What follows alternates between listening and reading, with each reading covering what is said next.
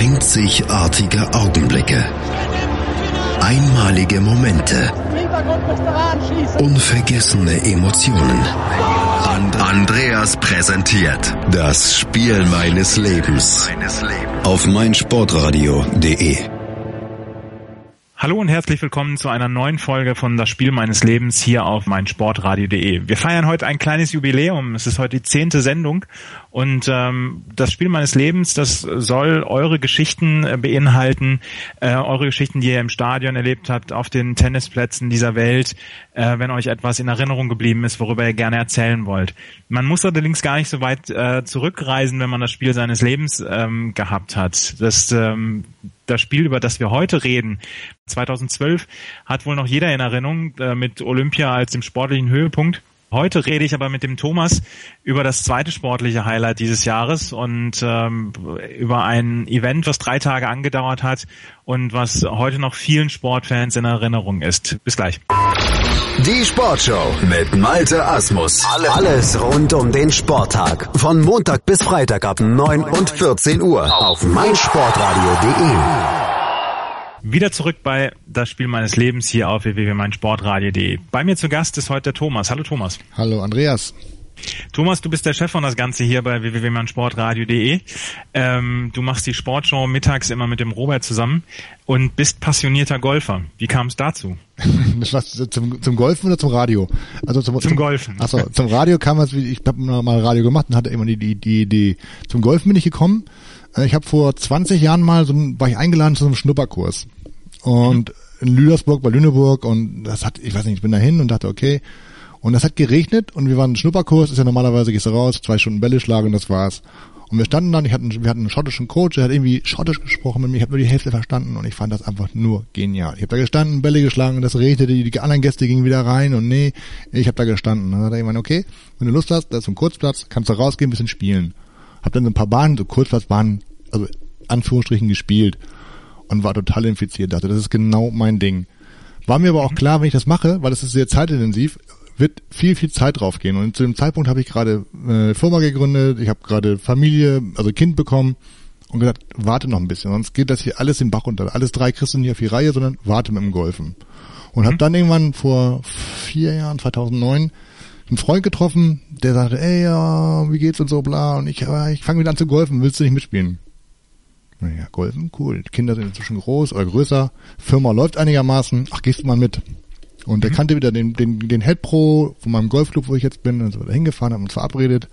Und dann habe ich halt einfach eine Stunde genommen, eine Trainerstunde, und ich war sofort wieder drauf. Also es ist wie so, wie ein Raucher, der aufgehört hat zu rauchen 100 Jahre lang, und du rauchst die erste Zigarette und willst wieder rauchen. So war das. Gut, was äh, Golf hat den Unterschied, dass es ein bisschen gesünder ist als Rauchen. Ne? Naja, es gibt Leute, die sagen, Golf ist kein Sport, aber Golf ist schon sehr gesund, ja, weil du bist die ganze Zeit draußen an der frischen Luft. Ich sehe außerdem viel besser aus. Also ich habe bin braun, also ich war früher so relativ blass, habe inzwischen so eine gesunde Bräune. Viele sagen, ich sehe zu braun aus. Und das ist ja auch, du bewegst dich fünf Stunden. Du bist fünf Stunden draußen und bewegst dich äh, und hast auch ganz viel äh, geistige Beanspruchung. Das, von daher ist das eine gute Sportart, finde ich. Und es ist deutlich besser als Rauchen, ja. Ja, das Spiel deines Lebens, das habe ich eben schon in der Anmoderation gesagt, ähm, fand im Jahr 2012 statt. Äh, es fand der Ryder Cup statt. Erklär mal gerade kurz, worum es beim Ryder Cup geht.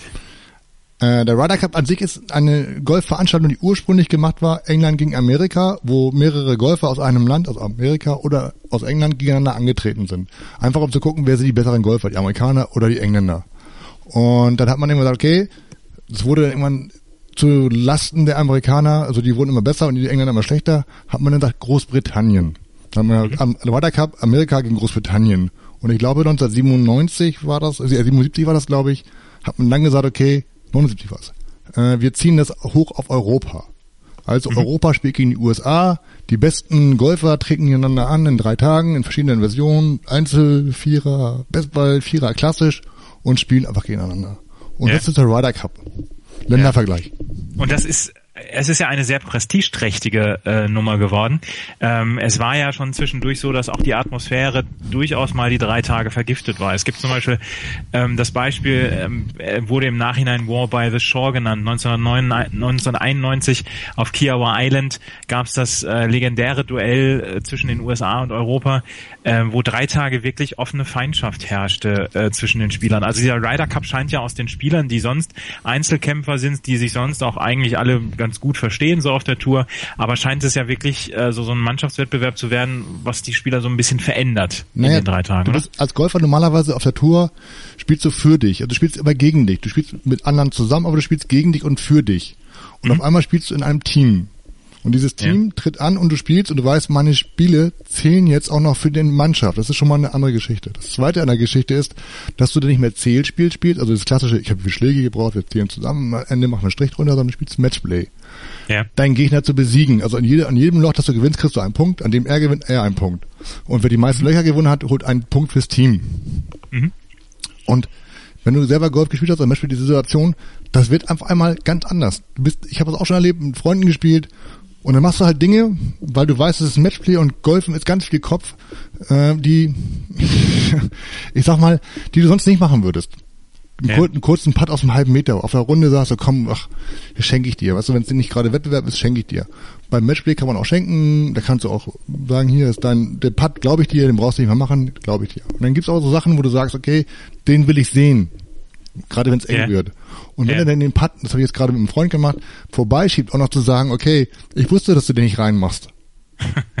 weißt du so, das ist natürlich eine Nummer, das eigentlich ist es ziemlich unfair, also ein bisschen ja. gegen die Etikette, aber das hebt so die Stimmung bei dem anderen, bei dir selber auch, bei dem anderen sagst du, hier ich dich. Und er kommt dann zurück und sagt, ah, der Idiot. Und das, ja. wenn das ein Spieler macht, ist es eine Sache. Wenn das zwölf Spieler machen, ist es eine andere Sache. Und wenn dann noch von außen die Fans kommen und diese ganze Stimmung, und die spielen ja dann immer in Amerika oder in Europa, in Amerika oder in Europa, und da sitzen 60, 70, 80, 90.000 Euro pro Tag teilweise auf der Anlage und machen Stimmung, dann kann sowas schon mal eskalieren, wie 91, wo einfach ja. es einfach immer lauter wurde, immer spannender wurde, immer enger wurde. Und das sind so Dinge, das macht den Ryder Cup auch ein bisschen aus. Also es ist nicht so diese Nummer, oh, wir warten bis Sonntagabend, mal gucken, wer ins Ziel kommt, wer gewinnt, sondern das ist, jedes Loch zählt, jede Bahn zählt, jedes Spiel mhm. zählt. Das ist schon sehr, sehr viel Druck, sehr, sehr viel Stimmung und es macht einfach auch so unglaublich lebendig. Ja. Also um auf das äh, Jahr 2012 zu kommen, die Europäer waren Titelverteidiger, hatten 2010 in Celtic Manor in, in Wales die ähm, sich den Titel zurückgeholt, den Ryder Cup zurückgeholt und äh, waren ähm, dann als Titelverteidiger 2012 angetreten. Ähm, fand in den USA statt, im Medina Country Club in Illinois und gleich ähm, hören wir uns wieder und dann geht's um das Jahr 2012 und es waren, es waren überragende drei Tage. Bis gleich. Ja, liebe Hörer, mein Name ist Birgit Fischer. Ich habe schon ganz viele Medaillen gewonnen im Kanu-Rennsport, im Kajakpaddeln und ja, ich grüße alle Hörer, die jetzt mein Sportradio.de hören. Hören, was andere denken auf meinsportradio.de. Wieder zurück bei das Spiel meines Lebens. Heute mit einer Sendung zum Golf, zum Ryder Cup 2012. Bei mir ist immer noch der Thomas zu Gast. Thomas, ähm, 2012 war es so, dass ähm, der, die beiden Teamkapitäne waren äh, auf europäischer Seite ähm, José María Olazabal und auf der amerikanischen Seite Davis Love der Dritte. Ähm, es ist schon so, wie nicht wie bei Länderspielen, äh, wenn du berufen wirst für den Ryder Cup, trittst du auch an, egal was ist, oder? Ja. Also ich meine, es ist für alle doch eine Ehre. Ja, also das es heißt, es gibt für Ryder Cup kein Geld, es gibt für Ryder Cup, für den Ryder Cup nur Ruhm. Also, ja. weil das einfach, und das interessiert auch, ich meine, das sind die besten Golfer der Welt. Da treten zwölf besten Europäer gegen die zwölf besten Amerikaner an, die nach einem Auswahlkriterium äh, ermittelt werden. Über in Amerika ist es, glaube ich, die sind das, das Geld, das Preisgeld mehr oder weniger. In Europa ist es die Weltrangliste. Und wenn du schon diese Ehre hast, da anzutreten und da mitspielen zu, zu, können, dann bist du auch da bereit dazu, weil du genau weißt, es kann zu dieser Situation kommen, der ist, der ist 2010, der McDowell war, der den Putt macht, beziehungsweise das Loch gewinnt, zum Ryder Cup gewinnt für Europa, wo du wirklich berühmt werden kannst. Lange, mhm. 91, du sprachst das vorhin an, hatte die Chance mit einem Putt, äh, das, das, das, das Ding sozusagen für Europa zu sichern, schiebt ihn aus knapp zwei Metern vorbei, die Amerikaner explodierten und gewannen den Pokal. Ja. Und da kannst du natürlich auch das Gegenteil erreichen. Aber wenn du diese Chance hast auf Ruhm, und es ist mehr Ruhm, den Ryder Cup zu gewinnen, als irgendwie ein äh, WGC-Turnier oder ein Grand Slam-Turnier, ein Major-Turnier, keine Ahnung. Dann fährst du da auch hin. Es sei denn, ja. den nimmt man ein Bein ab oder so, keine Ahnung. Selbst dann würde ich, glaube ich, würd, würden einige hinfahren, ich bin dabei. Ja, in diesem Fall, also der Ryder Cup hat ja auch so, so ein bisschen so ein bisschen Druck. Also Tiger Woods zum Beispiel gilt ohne Widerspruch, glaube ich, als der beste Spieler, den es auf der Welt gibt. Äh, wenn er seine, wenn er sein Zeug beisammen hat, gibt es, glaube ich, niemanden, der besser ist als er. Ja. Er, er liefert im Ryder Cup ständig wirklich nur mittelmäßige Ergebnisse ab. Hatte zum Beispiel in den ersten beiden Tagen hatte er keinen Punkt gemacht für die äh, für die Amerikaner. Und äh, was meinst du, woran das liegen könnte? Naja, vielleicht ist, ist es wirklich der Druck. Also diese, diese Nummer, er muss was Besonderes bringen. Er muss sich besonders beweisen. Und seine Statistik, ich glaube, ist zum, war zum neunten oder achten Mal beim Ryder Cup oder siebte Mal, äh, siebte, siebte Ryder Cup war es in 2012. Siebte, ja. Genau, äh, da ist er, du bist dann quasi, bist es zwar gewohnt und trotzdem ist es immer wieder das andere. Es wird immer mehr und immer mehr und immer mehr. Und alle gucken auf ihn. 2012 war noch die Geschichte mit seinem Comeback, nach dieser Geschichte mit seiner Ehefrau noch besonders schwierig.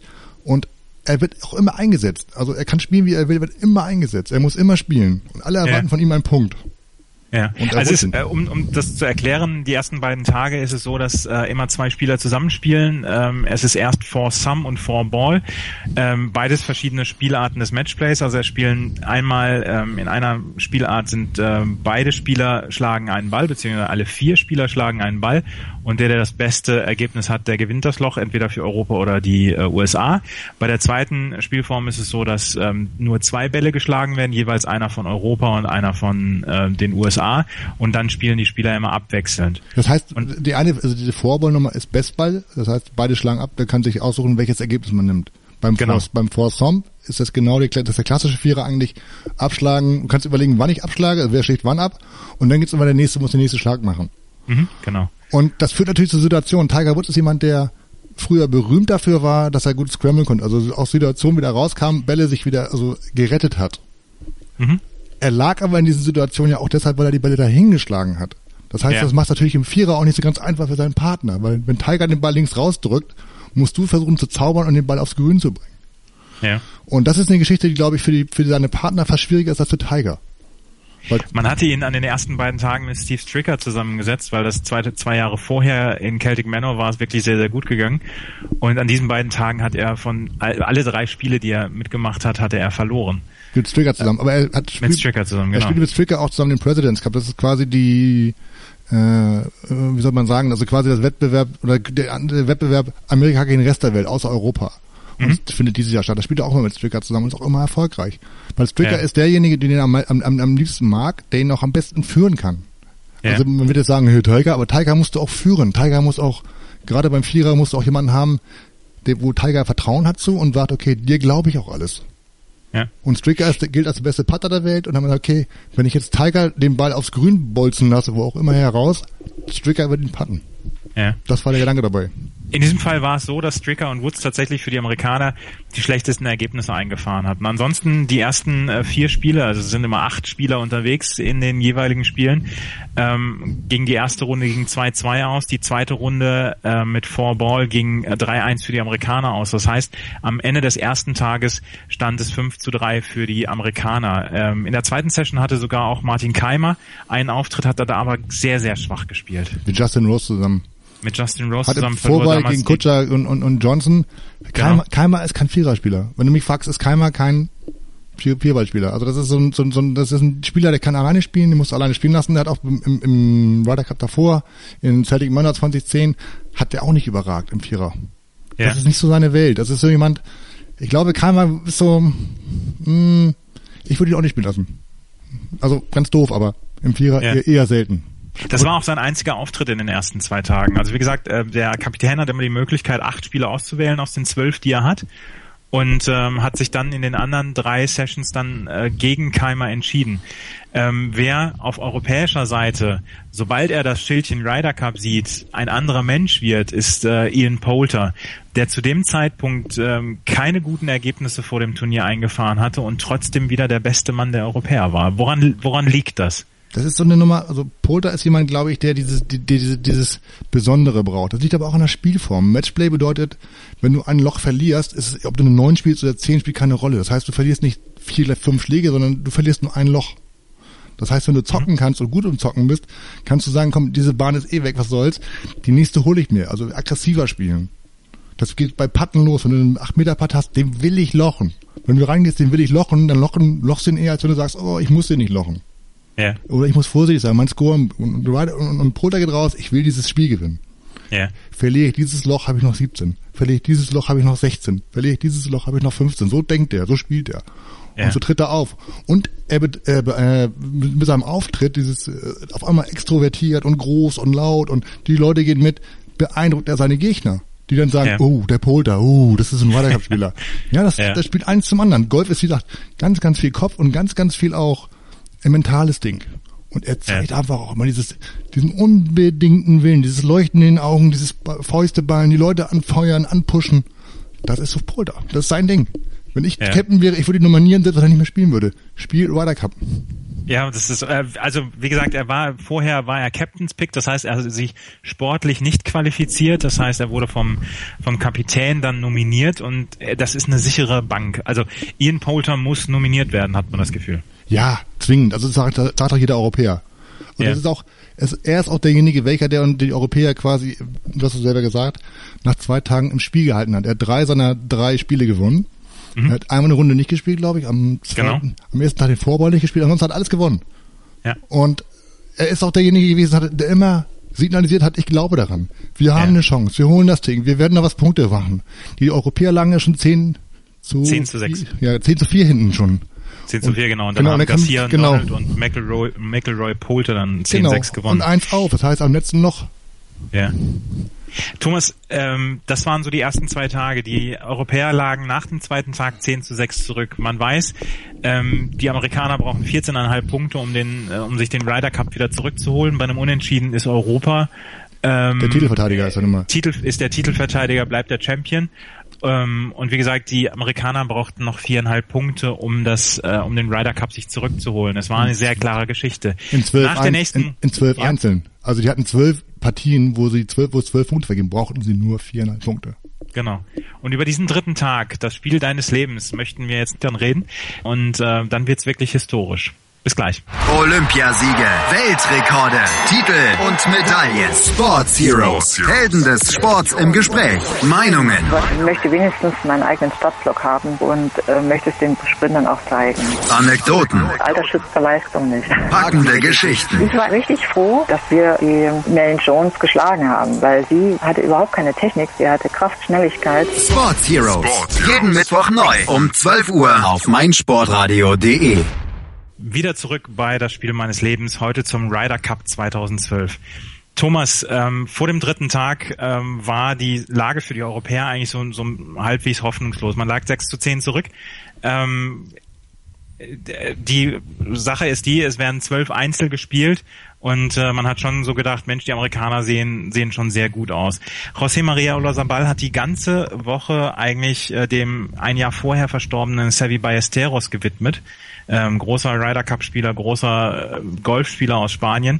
Ähm, und hatte dann noch samstags abends äh, haben sich die Leute nochmal zusammengesetzt und haben gesagt, hier, wir wollen morgen für Sevi das Ding nochmal drehen. Äh, es war ja schon dann so eine besondere Stimmung dann unter den Spielern, oder? Ja, die war ja das ganze Wochenende die Stimmung. Es war ja schon, als bekannt wurde, dass, Balle, äh, dass, dass Ola Sabal Captain wird, war klar, äh, das wird sowieso so ein bisschen emotionaler, weil es ist, ein, es ist eigentlich ein sehr ruhiger Spieler, aber das, das war ihm wichtig, also diese emotionale Komponente reinzubringen. Und als dann Ballesteros starb, äh, ein, ein Jahr davor, und äh, mit Garcia ist ja zum Beispiel auch jemand dabei. Und auch alle Spieler haben ja nicht nur die, die, die ihn kannten sowieso, aber auch die, die ihn nicht kannten, das war für die ein Idol. Ballesteros ist sowas, das war so der Grand Senior des europäischen Golf. Das war so ein, der, das war so Mr. Golf. Also war der, da war das so ein edler Spanier. Also der war sehr edel, der war sehr ehrlich, der war sehr offen.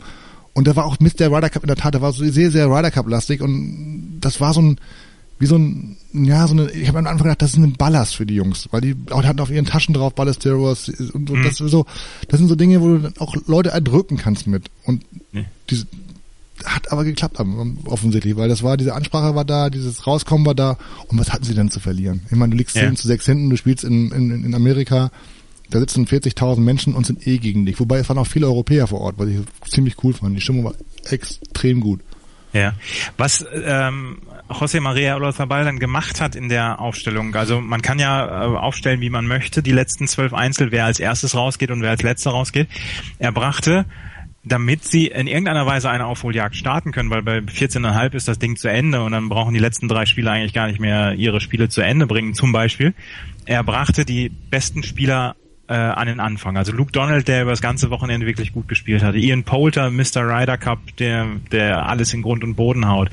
Rory McElroy, Justin Rose und Paul Laurie waren die ersten fünf, die ähm, Olaf Fabal auf den Platz schickte. Dagegen setzte dann ähm, Davis Love der Dritte, setzte auch die fünf Besten, die's, ähm, die das Wochenende gespielt hatten. Baba Watson, Webb Simpson, King Bradley, Phil Mickelson, Brandon Snedeker. Also man hatte sich ja auf europäischer Seite schon so versprochen, wenn wir jetzt hier mit mit Donald, Poulter und McElroy vielleicht so die ersten drei Spiele gewinnen, vielleicht ist dann noch was möglich. Der Davis Love has heard, also der Kapitän der Amerikaner sagte hinterher, er hat bei der Aufstellung der Einzel gar nicht drüber nachgedacht, dass sie verlieren könnten. Das war mir ja. so eine willkürliche Nummer, da über, über nicht nachgedacht, was die Europäer machen können, sondern okay, ich setze die Jungs ein und so nach dem Motto, wie es Bock, wie ihr Bock habt. Weil wir gewinnen das Ding sowieso. Vier, viereinhalb Punkte in zwölf Einzel holen wir immer. Das war, ja. so haben sie auch am Anfang gespielt. Und die Europäer hatten nur eine Chance. Vorne Gas geben, damit die hinten nervös werden, die, die Amerikaner. Und die anderen Jungs, die hinten kamen, Westwood, Hansen, Keimer, Molinari, damit die sozusagen diese Dynamik mitkriegen, die kriegen das ja mit, weil die anderen sind ja schon fast fertig, die können in einer zwölf, wenn die abschlagen, du kriegst ja mit, wie es steht. Du weißt ja, mhm. okay, dass irgendwie, oh, die sind zwei auf, die sind drei auf, oh, wir sind wieder dran, wir müssen, ich muss jetzt gewinnen. Du pusht ja deine eigenen Leute. Und so war ja. das auch. Die Stimmung kippte so ein bisschen. Also die Europäer kriegten ein bisschen Lauf. Zwischendurch waren wir ja so, sah das ja schlecht aus, dann sah das ja gut aus. Das Dynamische beim Ryder Cup. Die Ergebnisse gehen rauf und runter. Und zwischendurch war dann Einblendung. Die Amerikaner fingen auch im Fernsehen, öh, wir können ja verlieren. Mhm. Und das merktest du. Und so spielten sie dann auch. Ja. Und Donald hat losgelegt für die Feuerwehr. Polter sowieso, Polter kannst du hinstellen, der kann spielen. Gegen den würde ich auch nicht spielen, weil der Cup. Muss ich sagen, gegen den würde ich nicht als Gegner spielen wollen. Also gib mir jeden anderen, aber nicht Polter, weil der, egal wie der liegt, egal was er macht, der haut dich weg. Und er hat ja auch den ja. Punkt gemacht. Also, und dann steht es auch mal 10 zu 7, 10 zu 8, 10 zu 9. Und, und ganz überraschend Paul Laurie, der Brent Snedeker mit 5 und 3 ähm, wirklich vom Platz schoss. 5 und 3 heißt, er hat äh, fünf Le äh, drei Löcher vor dem vor dem Ende hat er fünf Löcher, Schläge Vorsprung. Fünf Löcher Vorsprung, ja. Fünf Löcher Vorsprung und das ist einfach ein Riesenergebnis für ein Einzel. Vor allem Snedeker hat kurz vorher diesen den FedEx Cup gewonnen, also diese 10 Millionen Dollar Nummer. Das ist ja, ja jemand, der der kam mit einem unglaublichen Selbstbewusstsein daraus. Er kam da mit, einem, mit einer unglaublichen Leichtigkeit, hat auch seine Vierer gespielt. Das war so, da, nee, komm, das ist das Snedeker ist, das ist eine ganz sichere Bank. Und Laurie mhm. ist so ein Understatement, den kannte kaum jemand, hat jemand nicht verfanne. Und der hat einfach auch alles getroffen. Das kam mir noch hinzu. Die Amerikaner hatten in den ersten zwei Tagen, wenn man von Glück sprechen kann, die Dinger, die reingehen, nicht reingehen müssen, gingen rein. Die Dinger, die reingehen sollen, gingen dann nicht rein bei den Europäern. Das waren so, so knappe Geschichten ist der Golf, Alter. Und auf einmal kippte das alles. Auch da. Die Europäer fingen an, lochten unmögliche Putts, spielten unglaubliche Annäherungsschläge. Und McElroy kam ja noch fast zu spät. Der hat ja dann fast dann, dann, dann, dann Start verschlafen und das sind ja so alles so Dinge. Und dann läuft das und dann kriegst du so die Dynamik und dann hinten raus fragst du dich, ich habe nur gedacht, wer kommt denn da noch bei den Europäern? Jetzt, wenn wir nie die erste vier gewinnen, steht 10, 10 und dann kommt ein Woods, da kommt ein Kutscher, da kommt ein Stricker bei den Amerikanern, Daphne, der mhm. Furyk und wir haben Hansen, wir haben Molinari, wir haben Keimer. Das ist oh, Hilfe. Ich habe vorher. Aber ja also es stand 10-9. Donald Poulter, McElroy hatten ihre Matches gewonnen gegen Watson, Simpson und Bradley. Und dann kam, äh, man muss es sagen, äh, der, der, der Putt des Ryder Cups, der das Ganze quasi gekippt hat. Justin Rose spielte gegen Phil Mickelson, der an den ersten drei Tagen alles in Grund und Boden geschossen hatte. Ja. Und äh, Justin Rose äh, lag zurück, beziehungsweise stand gleich auf, glaube ich. Mhm. Und dann gab es den Putt des an, Ryder Cups. An, an der 17. Also die 17. Bahn. Es war so ein, war so ein grün, riesig groß, Amerika halt so üblich und da gab es eine Fahnenposition vorne rechts und die meisten Spieler lagen links und zwei Putt und, und Safe. Und, und Rose spielte den Ball oben drüber, war fast zu lang und hatte so einen 25 Meter Putt gefühlt. Also es war so ein riesen langer Putt. Von, musste ganz nach links, der Ball brach nach rechts. Ein Putt, den du einmal in deinem Leben machst. Und er musste ihn tot an die Fahne bringen. Das war schon schwierig genug, um das Loch zu teilen. Mhm. Und bei Mickelson spielt ein Paar und alles safe und alles klar, hurra, hurra. Äh, und Nick Mickelson steht schon und fängt schon an, so, du sagst so, okay, ey, den habe ich jetzt, weil ein auf an die 18, den habe ich. Und Rose stellt sich hin und pattet und locht diesen Ball ein. Ich würde, das wird, das war für mich bis jetzt das Beste, was ich an Putt jemals in meinem Leben gesehen habe. Also dieses, weil der Rose stand da nicht nur, ich will das Ding hinbringen, der stand da und signalisierte, ich will den lochen. Mhm. Ich muss den lochen und ich werde den lochen. Und, und das fand ich wiederum großartig. Mickelson hat als Rose diesen Putt lochte geklatscht. Ja, ich weiß noch, äh, also die Reaktion von von Mikkelsen war, er, er musste sehr grinsen und dann hat er geklatscht. Ja. Also Also ähm, das weil das ist dann, das, es war, es war quasi ein Überputt. Also sowas, sowas zu machen, wie du gesagt Leben. hast, einmal im Leben. Genau. Und das brachte so die gesamte, gesamte Stimmung so zum Kippen, beziehungsweise ab da wusste man eigentlich, jetzt, jetzt ist das eine Es ganz enge Nummer. Es ist möglich. Ab da war alles Ja. möglich. Also das Kohlsatz gegen Johnson 3 und 2 verliert, das war die ganze Zeit lang eng. McDowell gegen Zach Johnson 2 und 1 mh, kann man machen. Garcia, Ne? Ja, er stand dann 12-11 für die ähm, für die Amerikaner. Mhm. Dann gewann ähm, Sergio Garcia gegen Jim Furyk, stand 12-12. Und dann gewann noch äh, Jason Duffner gegen Peter ähm, Hansen. Peter Hanson. Mhm. 13-12 für die ähm, Amerikaner. Und dann kamen Lee Westwood und Martin Keimer. Lee Westwood nicht gut gespielt am Wochenende. Martin Keimer überhaupt kein Vertrauen in ihn von äh, aus, von Seiten Ola Sabal. Den hat man wirklich nur aufgestellt, weil man ihn aufstellen musste. Ja. Hatte man so das Gefühl. Und beide lieferten ab. ja.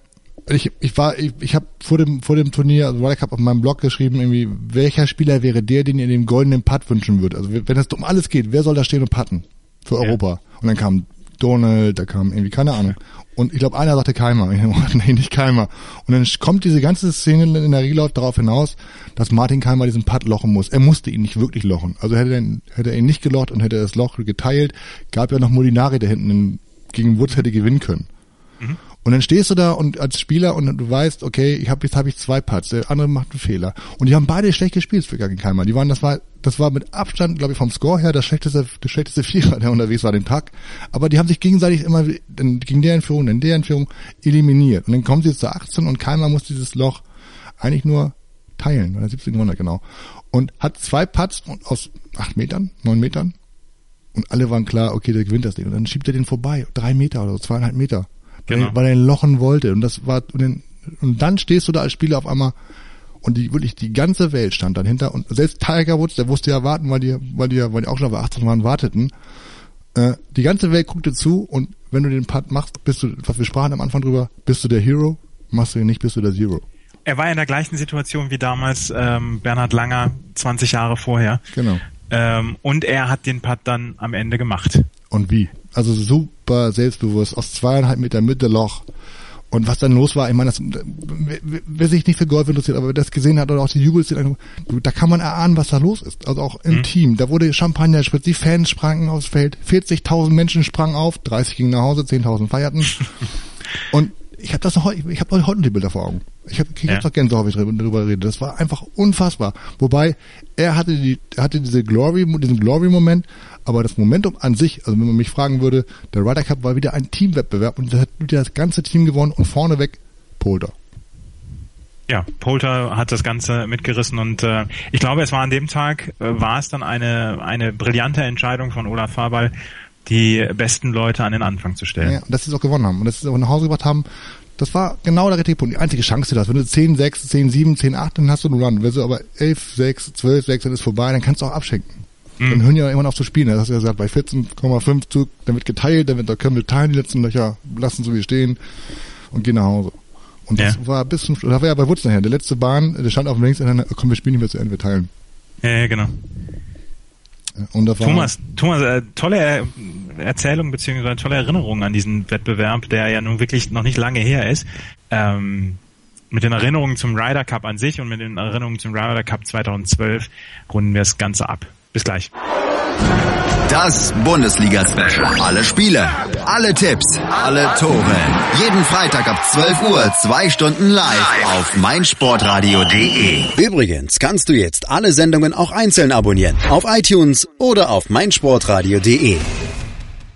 Ein letztes Mal zurück hier bei das Spiel meines Lebens heute mit dem Ryder Cup äh, 2012. Thomas, wir haben jetzt eben schon darüber gesprochen, die, Amer äh, die Europäer haben 2012 wirklich fast Unmögliches möglich gemacht mit dem ähm, Gewinn dieses Ryder Cups nach 10-6 Rückstand. Ähm, sie haben den äh, Ryder Cup dann relativ emotional Sevi Ballesteros gewidmet, der 2011 gestorben war. Ähm, das war schon insgesamt eine ganz runde Nummer, oder? Ja, das war, ach, das war emotional, das war sportlich war das so rauf und runter, so eine Fahr- Achterbahnfahrt, das war gutes Golf, was geboten wurde. Man muss dazu sagen, Ryder Cup ist ja nicht immer gutes Golf, das ist manchmal nur spannend. Und das war auch noch wirklich teilweise wirklich, wirklich gutes Golf. Und dann ist die ganze Zeit diese emotionale Komponente, immer dieses Silvio Ballesteros. Und oder Sabal hat er geweint. Also der stand dann, hat er geweint, hat gewidmet. Und ich kriege jetzt, wie gesagt, ich, krieg, ich sitze jetzt hier wirklich, ich schwöre, ich habe Gänsehaut. Und zwar rauf und runter nur bei den Gedanken daran. Weil das, das Ganze ist, man muss Ballesteros vielleicht mal gespielt haben, oder keine Ahnung, aber das ist so, ich, ich wüsste jetzt auch keinen Vergleich. Also musikalisch vielleicht ist es so nur Paul McCartney. Also so von der, von der, von der, von der Gewichtung her, von der Wichtigkeit für die Spieler, für die Fans, für den Sport.